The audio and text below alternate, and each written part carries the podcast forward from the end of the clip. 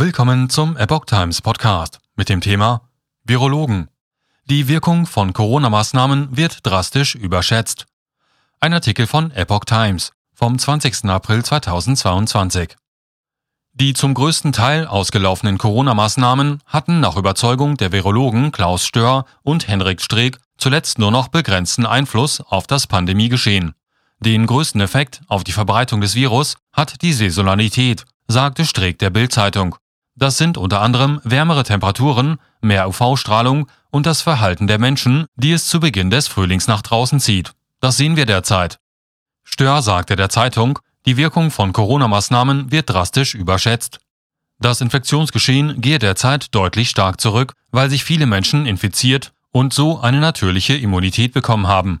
Das Virus findet schlicht seltener empfängliche Wirte, sagte Stör. Für den Chef der Kassenärztlichen Vereinigung, Andreas Gassen, sind die weiterhin fallenden Zahlen aber auch ein Beweis, dass das Ende der Maßnahmen keine negativen Folgen gehabt habe. Die Menschen sind in der überwiegenden Zahl in der Lage, eigenverantwortlich zu handeln, sagte Gassen. Die bundesweite 7-Tage-Inzidenz bei den sogenannten Corona-Neuinfektionen ist tagelang rückläufig gewesen, stieg nach Angaben des Robert Koch Instituts am Mittwoch aber wieder leicht an und zwar auf 688,3. Am Vortag hatte sie bei 669,9 gelegen.